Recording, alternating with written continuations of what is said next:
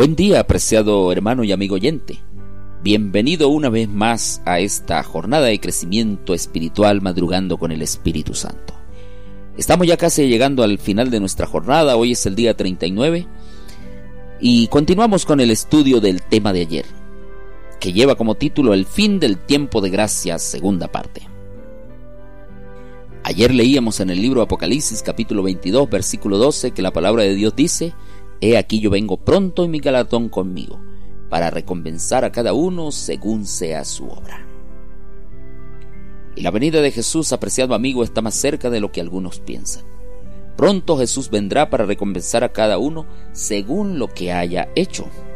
Y el conflicto de los siglos, página 42, dice, el día menos pensado en medio del curso rutinario de la vida, absortos los hombres en los placeres de la vida, en los negocios, en la búsqueda del dinero, cuando los guías religiosos ensalcen el proceso y la ilustración del mundo y los moradores de la tierra se dejen arrullar por una falsa seguridad, entonces como ladrón que a medianoche penetra en una morada sin custodia, así caerá la inesperada destrucción sobre los desprevenidos y no escaparán. En medio de todo eso también llegará el momento cuando habrá hambre de la palabra de Dios y muchos de los que ahora no aprecian, ni estudian, ni valoran tiernamente la palabra de Dios proferida por sus siervos, entonces se van a lamentar amargamente en el futuro. Vi que el Señor en juicio andará en el fin del tiempo por la tierra, y las terribles plagas comenzarán a caer. Entonces los que despreciaron la palabra de Dios, los que la tuvieron en poco valor, andarán de mar a mar y de norte al este. Correrán por todas partes buscando la palabra del Señor, pero no la encontrarán eso es lo que dice el libro de Amós capítulo 8 versículo 12. Porque habrá en la tierra hambre de oír la palabra de Jehová. Por lo tanto debemos aprovechar al máximo nuestras oportunidades actuales. No nos será concedido otro tiempo de gracia en el que podamos prepararnos para el cielo. Esta es nuestra única y última oportunidad para formar caracteres que nos habiliten para el futuro hogar que el Señor preparó para todos aquellos que obedecen sus mandamientos.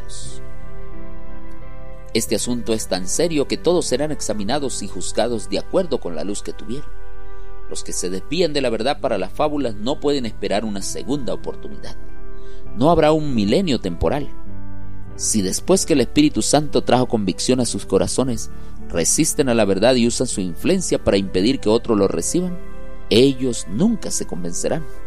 No buscaron la transformación del carácter en el tiempo de gracia que les fue concedido y Cristo no les dará la oportunidad de pasar otra vez por la misma situación, porque la decisión es definitiva. Por eso es que el libro de Apocalipsis dice, He aquí yo vengo pronto y mi galardón conmigo, para recompensar a cada uno según sea su obra. Y el que es injusto sea injusto, y el que es inmundo sea inmundo, y el que es justo practique la justicia, pero el que sea santo santifíquese todavía. Apreciado hermano, apreciado amigo, Hoy tú eres libre para buscar a Cristo en su palabra en las primeras horas de la mañana o para seguir el programa del enemigo de Dios fuera de su santa palabra.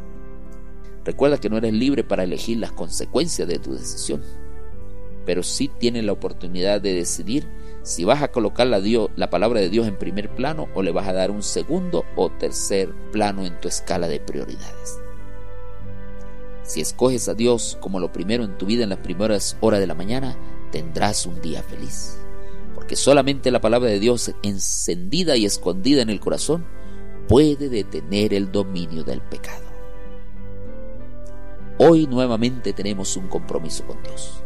Necesitamos orar por la renovación del bautismo del Espíritu Santo. Necesitamos continuar en oración por nuestros amigos. Necesitamos vivir en la presencia de Cristo, dar testimonio del Evangelio y también adorar a Dios con los diezmos y las ofrendas de forma sistemática y proporcional a nuestras ganancias. Que Dios te guarde en este día, apreciado hermano. Que Dios te bendiga en esta hora. Maranata.